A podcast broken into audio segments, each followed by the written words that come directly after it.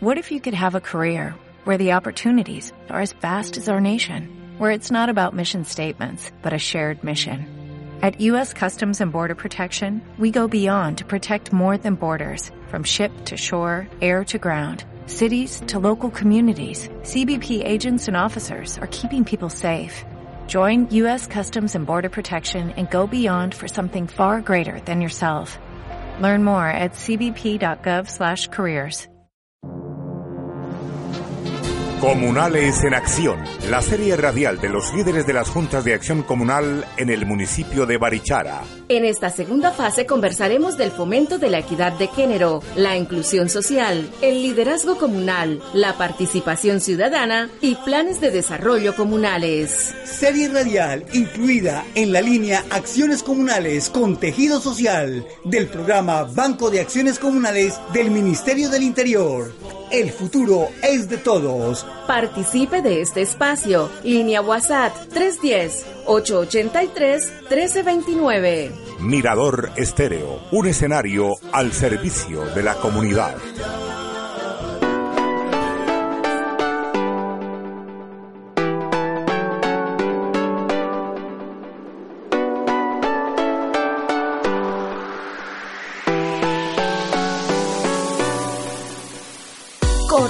Saludo. Bienvenidos al programa Comunales en Acción. Soy Marlene Sanabria Cruz en la presentación y coordinación, Yamilet Giraldo González en la investigación y apoyo en edición, en el control técnico John Freddy Rincón, en la secretaría de la emisora Leila Zuniaga Bueno y en la dirección de Mirador Estéreo Fulgerman Ortiz Jaimes. Recordemos que esta serie radial hace parte del proyecto Líderes Comunales Fase 2, en la línea Acciones Comunales con Tejido Social, y es apoyada por el Ministerio del Interior del programa Banco de Acciones Comunales. Josefina Vázquez Aguat, docente de la Escuela de Trabajo Social de la UIS, Cátedra de Antropología, Cátedra en Teoría Social de Grupos y Redes, y maneja curso interdisciplinar Diversidad, Identidad y Diferencia. Y es con ella con quien estaremos hoy buscando entender qué es la inclusión social. Bienvenidos a este espacio de participación. Les recordamos la línea WhatsApp 310-883-1329. La inclusión social solo se puede entender desde la exclusión. Y desde la exclusión, además, es muy fácil entenderlo. ¿Qué hace un Ministerio de la Inclusión Social? ¿O a qué se refiere el concepto de inclusión social? Se refiere a la exclusión y la, la secretaria inmediatamente la capta. ¿Exclusión de qué? Todo. El discapacitado es un excluido. En ¿Por quién es excluido el discapacitado? ¿Por quién es excluido? Por su opuesto. Por su opuesto, sí. Por su opuesto. Siempre funciona por su opuesto. Hablar de discapacidad implica que hay gente que sí es capaz y yo no soy capaz. Entonces es excluido por quien, se, por quien sí se siente capaz, cuando en realidad el discapacitado tiene las mismas habilidades, solo que éstas se manifiestan de otra manera. Eh, ¿Te falta la vista? No, no te falta, tienes un déficit. ¿Y eso cómo se compensa? Con otros sentidos, con el tacto, con el olfato, con el oído, ¿no es cierto? Con el gusto. Si tú no puedes ver lo que vas a comer, lo pruebas lo hueles. Si tú no sabes eh, qué es lo que está sucediendo, agudizas tu oído, etcétera, etcétera. Entonces, el, concepto, el concepto de inclusión se, se entiende básicamente desde la idea de exclusión. Ahora, ¿y cómo entender la exclusión? Bueno, ¿quiénes integran en Colombia ese sector? Numéricamente y cualitativamente hablando, ¿quiénes son excluidos en Colombia? Tú me dirás, ¿cuál es el sector más excluido en Colombia? Digamos, el pobre. Si tú eres campesino, tú dirás el campesinado. Si tú eres un chico como ellos, tú dirás los niños. Si tú tienes una discapacidad, tú vas a decir los discapacitados. Si tú eres afrodescendiente, tú vas a decir los afrodescendientes. Si tú eres indígena, tú vas a decir los pueblos indígenas. Si tú eres mujer pobre, vas a decir las mujeres pobres. Si tú eres gay, tú vas a decir las, los grupos con identidad sexual diferenciada. Si tú eres mm, ribereño, eh, vas a decir los que viven en la ciudad. Entonces, siempre la exclusión se va a definir nuevamente por su contrario, ¿no es cierto? Desde la mirada donde tú estás, tú te ubicas como excluido frente al otro. Entonces, nuevamente, volvemos a un juego donde hay dos fuerzas en tensión y una mirada binaria, ¿no es cierto? La idea de la inclusión es romper el binarismo, es decir, en qué medida todos, independientemente de nuestra condición de clase, de estrato, de género, eh, de edad, de podemos sentirnos representados en este país. Porque tú siempre vas a sentir una razón por la cual te sientes excluida. Eh, supongamos que yo soy estrato 6, ¿no es cierto? Eh, supongamos que yo tengo un nivel de vida como el del presidente Duque. Seguramente el presidente Duque se sentiría con derecho a protestar en estos días y hacer su propia marcha, porque él también tiene derecho a manifestarse porque se siente como un excluido. ¿Por quién se siente excluido Duque? Por las mayorías también por las mayorías que han salido en estos días a las calles, cuatro o cinco millones de colombianos que rechazan su su forma de mandato, su gobernabilidad, que rechazan su hoja de ruta, que rechazan la agenda propuesta por razones económicas, por razones de género, por razones de etnia, por razones de paz, por razones de políticas. Esa es la manera más práctica y más rápida de que cualquier persona, aunque sea analfabeta, pueda entender el concepto de inclusión desde su condición de excluido, porque por alguna razón se va a sentir incluido. Entonces, el tema aquí en este caso es, ¿dónde están estos jóvenes que viven en estos pueblos en ese contexto? ¿No es cierto? ¿Se siente igual de excluido un joven o un niño rural o una niña rural que una niña de la ciudad?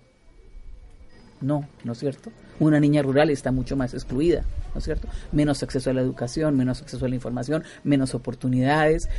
Eh, mayor discriminación de género, porque a su condición de niña se le suma el hecho de que es mujer y de que es campesina. ¿no es cierto? Y entonces el tema de la exclusión va sumando, sumando, sumando. Entonces, ¿cómo salir de ahí? Ir restando, restando, restando. Ir haciendo que la condición de ruralidad no sea un factor de exclusión. Que la condición de niña no sea un factor de exclusión. Que la condición de mm, eh, de ruralidad no sea un factor de exclusión y así sucesivamente, porque es, es como un resorte en donde todos estamos en algún en alguna de las espirales eh, que, que va dando vuelta.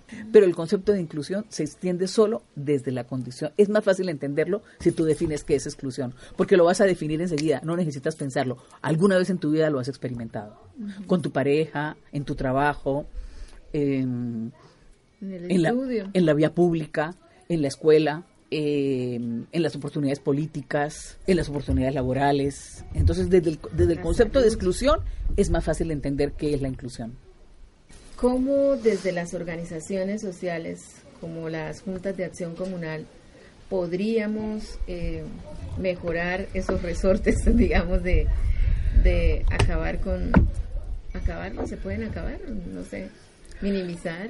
Yo no me pregunto si se pueden acabar yo simplemente trabajo para que se acaben, porque siempre van a existir. Pero mientras persista la voluntad de acabarlos, seguiremos pensando que es, posible algún día sentirnos todos incluidos. Hay un poema de León de Grave que dice, yo no sé ni sabré cómo es amaba, yo solo sé decir cómo es amando. Entonces no se hace la pregunta, ¿es posible acabar esto? No. Eh, simplemente entonces, ¿cómo sentirme incluida? Simplemente se, simplemente se plantea la respuesta trabajando para ello. Desde el lugar en donde yo me siento excluida. Trabajando por, por, por mi propia inclusión. Por supuesto que eso no es un esfuerzo solo individual, es un esfuerzo colectivo. Si no, ustedes no estarían agrupados en juntas de emisoras, en juntas de son comunales, en equipos de trabajo. Y es un trabajo que le corresponde, por supuesto, también al Estado, ¿no es cierto? Es un tema colectivo, porque es un tema que incluye valga el verbo, que incluye a todos. Entonces no es la idea de algún día se acabará, es la idea de tenemos que trabajar para que cada vez la brecha sea menor.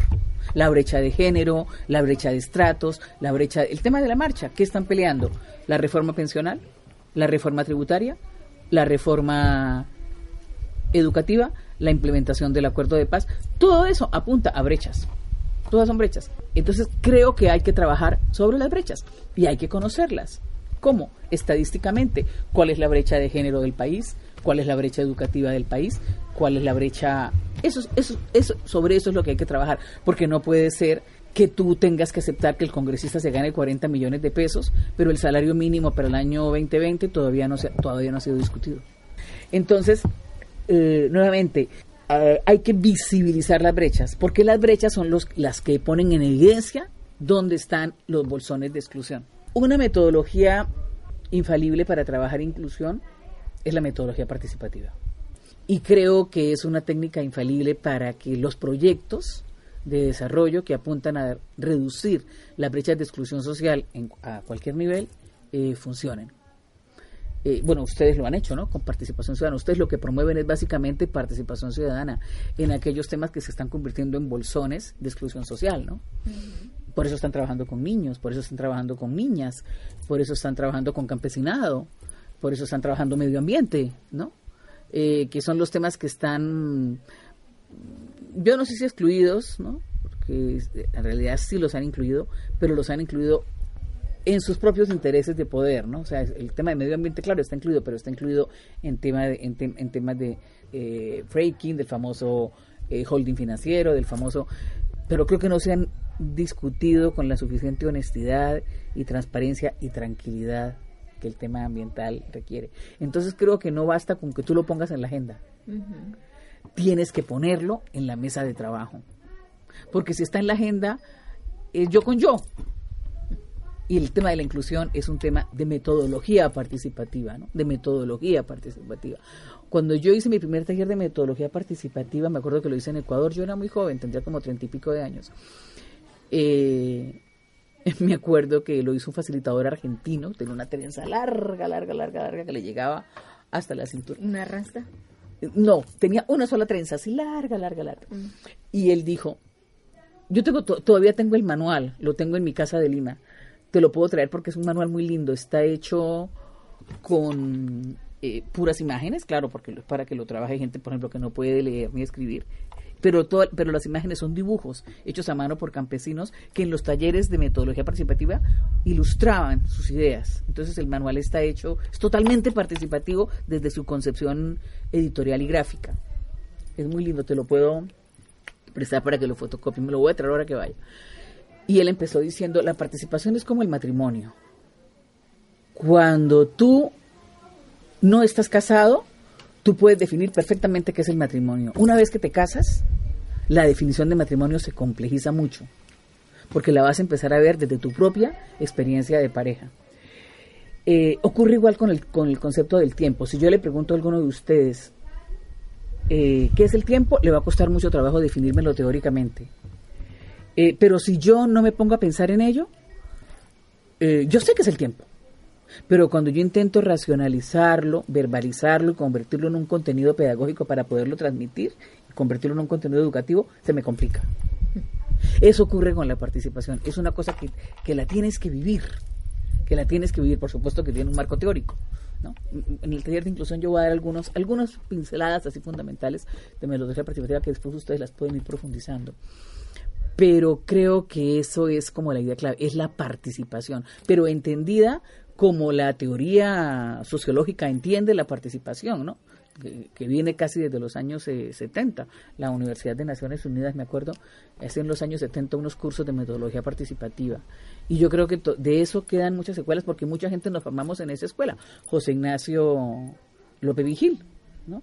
A quien tú conociste en ese taller de radio, y muchas de esas personas de esa generación venimos de esa escuela, ¿no? De esa escuela de, de, metodología participativa. Yo tengo algunas cosas y tengo artículos y tengo cosas que te puedo pasar. Yo tengo mucho material eh, que lo uso para mis clases, ¿no? Literatura sobre el tema, que te la puedo pasar a tu correo porque todo eso les puede ayudar mucho a, enriquecer, ¿no? Su trabajo local. Pero creo que es participación. El tema de la inclusión es, es un tema de participación. ¿Cómo el Estado puede eh, garantizar esa inclusión social? Bueno, ya hablemos de inclusión social. Bueno, claro, bueno, haciendo lo que está intentando hacer ahora, un espacio de diálogo donde todos los sectores y partidos participen. Eso es lo que está intentando hacer Duque, pero 15 meses después, cuando ya tiene el agua aquí, porque la gente ya no va a soportar una tercera reforma tributaria, la gente no va, a no va a soportar una reforma pensional, la gente está aquí con el sistema de salud, la gente está aquí con el sistema, los jóvenes están aquí con el sistema educativo, el, el, gobierno argumenta que la economía, que los indicadores macroeconómicos han mejorado y que el país sigue creciendo y las estadísticas parece que así lo indican, yo revisé y parece que así lo indican, sin embargo el desempleo ha aumentado. Entonces, ¿cómo se explica eso? ¿De dónde está saliendo ese crecimiento económico? ¿Es narcotráfico? Y entonces, si es narcotráfico, este, eso explicaría los asesinatos de líderes sociales en todas estas zonas donde se está haciendo sustitución de tierras y, extensión de, los cultivos de hoja de coca, cuyo hectariaje se ha multiplicado en los últimos años en el país. ¿Por qué si hay desempleo eh, hay crecimiento económico. Esas dos cosas no se contradicen. ¿Y por qué sube el nivel de consumo en el país y sin embargo la, hay, el, desempleo en casi todas las regiones ha aumentado? ¿No es cierto? O sea, ¿qué explicación tiene eso? ¿De dónde está saliendo ese dinero? Entonces, es un gobierno que se está haciendo desde la vista gorda con el narcotráfico mientras mueren los líderes indígenas, los líderes de restituciones de tierras y en las zonas de, narcotráfico y de eh, fuerzas eh, guerrilleras que se resistieron a la paz eh, siguen defendiendo sus territorios para concentrarlos en narcotráfico y hoja de coca. O sea, yo a eso no le veo una explicación coherente. Eso es lo que está pidiendo la ciudadanía en las calles. Participación, ¿no? Escúchame, gobierna conmigo, ¿no? Eh, consúltame, de, eh, incluye mis problemas, incluye mi punto de vista, ¿no? Tú no estás gobernando con un partido con una hoja de ruta que se estableció el 7 de agosto del año pasado. Yo soy el que va a pagar eso. Entonces yo tengo derecho a decir quiero o no quiero. Eso es lo que, está, lo que está pidiendo la gente en las calles es inclusión. Él dijo, los diálogos empiezan el miércoles, eh, por ayer, por antier.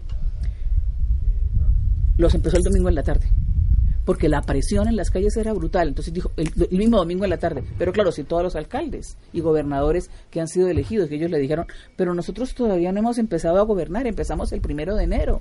Y nosotros somos autoridades ediles. Aquí la gente está reclamando, es un tema de política pública, educación, salud, empleo, eh, medio ambiente, eh, sistema pensional para los ancianos, tributación. Eso es lo que tenemos que resolver. ¿No? Y, eso no le corresponde a un alcalde. Nosotros, y tampoco podemos controlar el problema de orden público en las ciudades si usted lo quiere, porque nosotros vamos a empezar el primero de enero, no hemos empezado. Usted tiene que resolver el problema en diciembre. ¿no? de orden público. Usted no, nosotros no somos los interlocutores porque nosotros no hemos convocado el paro, porque ni siquiera somos gobierno todavía. ¿no?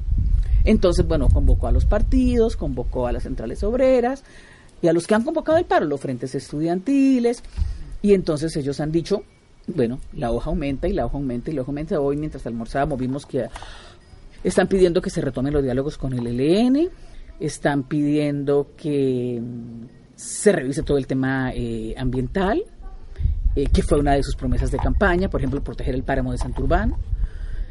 Eh, están pidiendo mm, que todo lo que tiene que ver con el manejo de mm, salario mínimo y todo lo que tiene que ver con las reivindicaciones eh, de los sindicatos se maneje por aparte, con interlocución directa de la Central Unidad de Trabajadores y los demás eh, con socios de sindicatos grandes que están en el paro. Todo eso te resume, es una demanda de inclusión. La gente está pidiendo en las calles inclusión. Porque el gobierno de Duque, pues no ha sido Y él lo, creo que lo ha reconocido, tiene que ser humilde, tiene que ser mm, autocrítico, pero sobre todo tiene que ser tiene que ser tiene que ser este equitativo, tiene que ser ecuánime.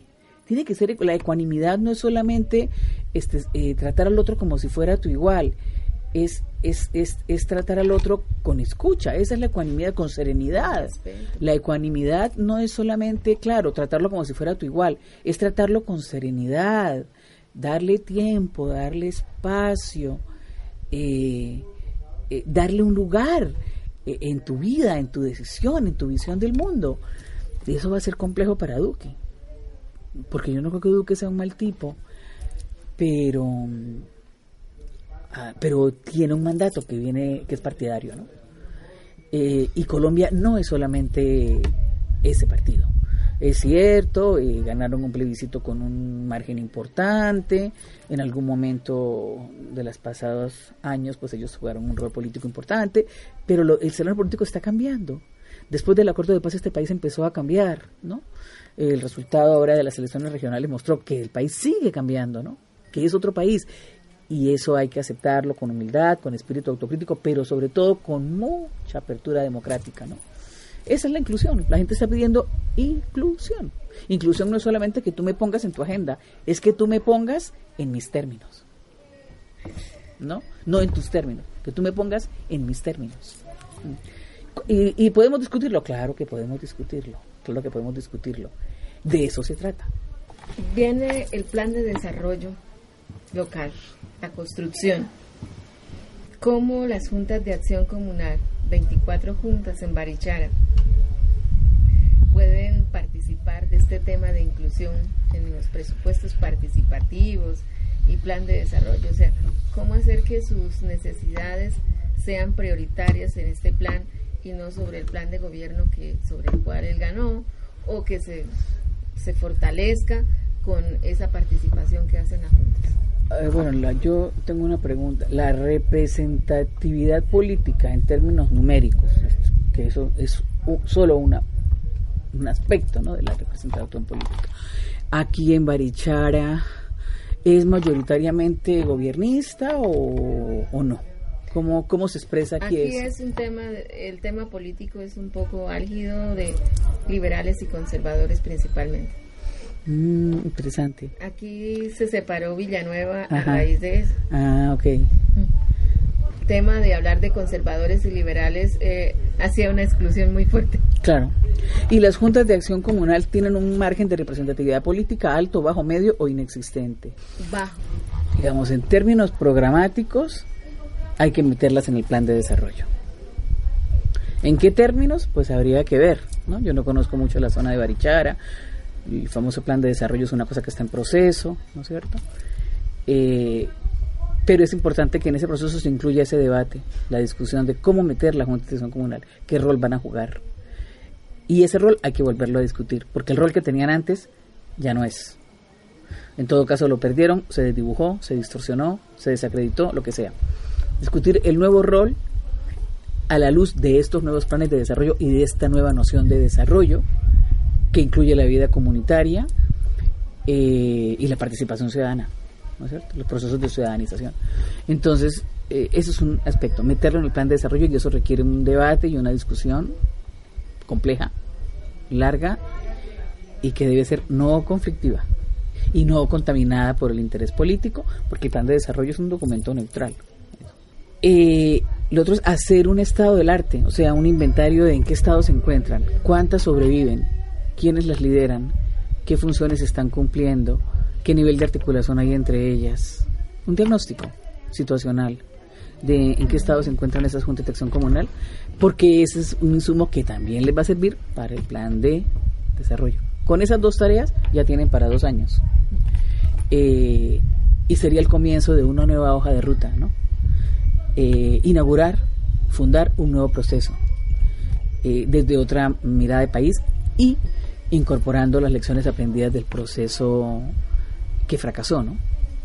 ¿Cuál es la historia de eso? Entonces, como que esas dos cosas, incluyen el plan de desarrollo, y eso requiere un debate y una discusión sobre su rol, y levantar un diagnóstico situacional en un estado del arte de cuántas son, quiénes las lideran, en qué estado se encuentran, a qué estarían dispuestas, qué... Mm, capacidad de análisis eh, o de propuesta tienen para adelante, porque si están funcionando simplemente como este eh, órganos em, para fines muy eh, puntuales, como lo que tú estás diciendo, que solamente sirve para seguir alimentando el clientelismo político, pues eso no tiene ningún sentido, ¿no? Esas hay que sacarlas, ¿no es cierto? Y empezar a incluir aquellas juntas o aquellos líderes o aquellos elementos y aspectos de la gestión que eh, tienen cabida en una nueva visión de desarrollo dentro de este nuevo plan, ¿no? Hay trabajo para largo, dos o tres años. Bueno, yo creo que nos despedimos. Gracias por con muchísimo gusto y cariño en este espacio y me gustaría como esa frase final que con la que uno se queda hablando de inclusión social y hablando de participación ciudadana, juntas de acción comunal. que hay que trabajar todos los días, sin desfallecer y sin hacerse la pregunta de si algún día lo lograremos. Ese día llegará si uno trabaja todos los días sin esperar que llegue, solamente en el día a día. Ese día llegará.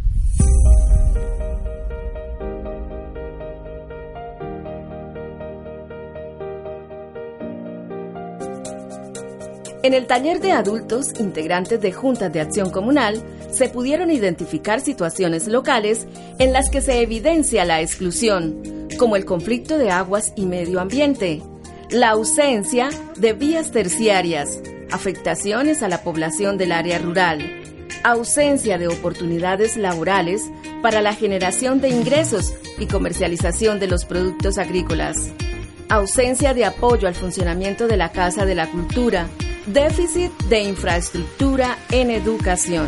Estos son algunas de las situaciones locales en las que se evidencia exclusión en el municipio de Barichara.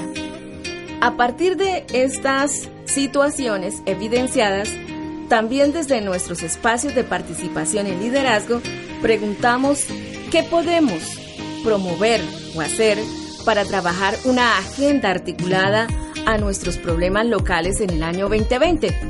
El grupo propuso capacitación en transformación de materias primas, promover la organización campesina y fortalecerla con capacitación, priorizar la construcción de nueva infraestructura para brindar educación con calidad, desarrollo de un proyecto para la implementación de acueductos veredales, fomento de escenarios culturales y la asignación de recursos para el sostenimiento de la Casa de la Cultura.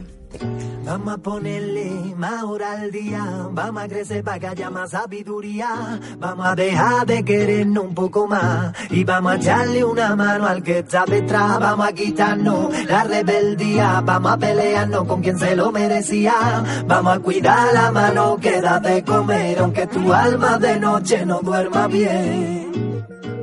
Soy yo es un canto a la inclusión. Se ha convertido ya en todo un fenómeno musical que ha contado con el apoyo desinteresado de diversos artistas como Kiko Veneno, Raimundo Amador o El Langui, entre otros, así como con diversas instituciones. Pero sin duda, los protagonistas son ellos.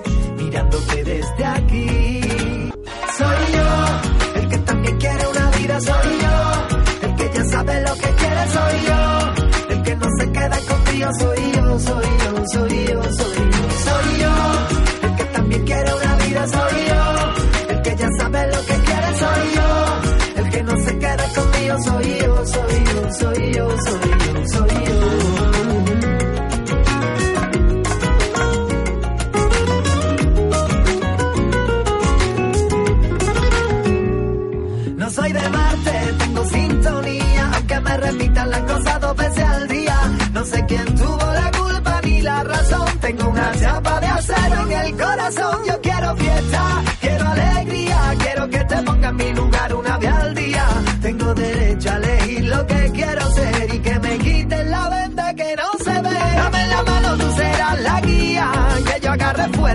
Saber lo que tú harías. Será mi piel la mitad de fina que tu piel, pero también se deja querer. Soy yo, el que también quiere una vida, soy yo, el que ya sabe lo que quiere, soy yo, el que no se queda contigo, soy yo, soy yo, soy yo, soy yo, soy yo, el que también quiere una vida, soy yo, el que ya sabe lo que quiere, soy yo, el que no se queda contigo, soy yo, soy yo, soy yo. Déjame ser lo que yo quiera,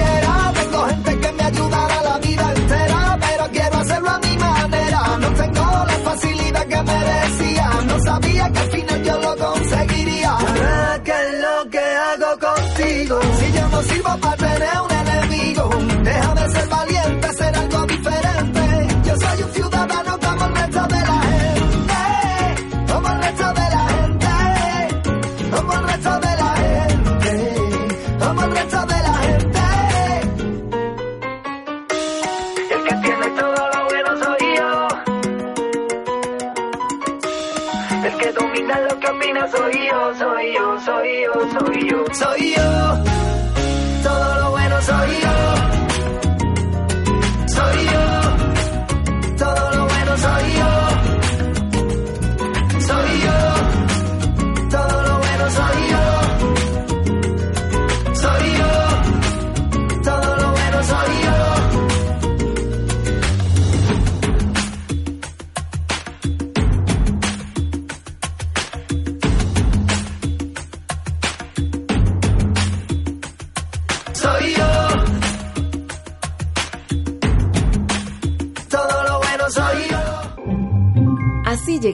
A este espacio de participación Comunales en Acción. Nos vemos en el próximo programa. Y recuerde participar. Línea WhatsApp 310-883-1329. Comunales en Acción, la serie radial de los líderes de las juntas de acción comunal en el municipio de Barichara. En esta segunda fase conversaremos del fomento de la equidad de género, la inclusión social, el liderazgo comunal, la participación ciudadana y planes de desarrollo comunales. Serie radial incluida en la línea Acciones Comunales con Tejido Social del programa Banco de Acciones Comunales del Ministerio del Interior.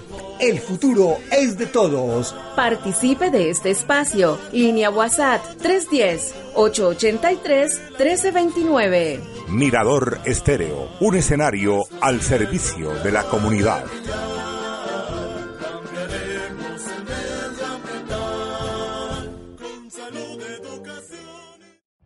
Every day, we rise, challenging ourselves to work for what we believe in. At U.S. Border Patrol, protecting our borders is more than a job, it's a calling. Agents answer the call, working together to keep our country and communities safe. If you're ready for a new mission, join U.S. Border Patrol and go beyond. Learn more at cbp.gov/careers.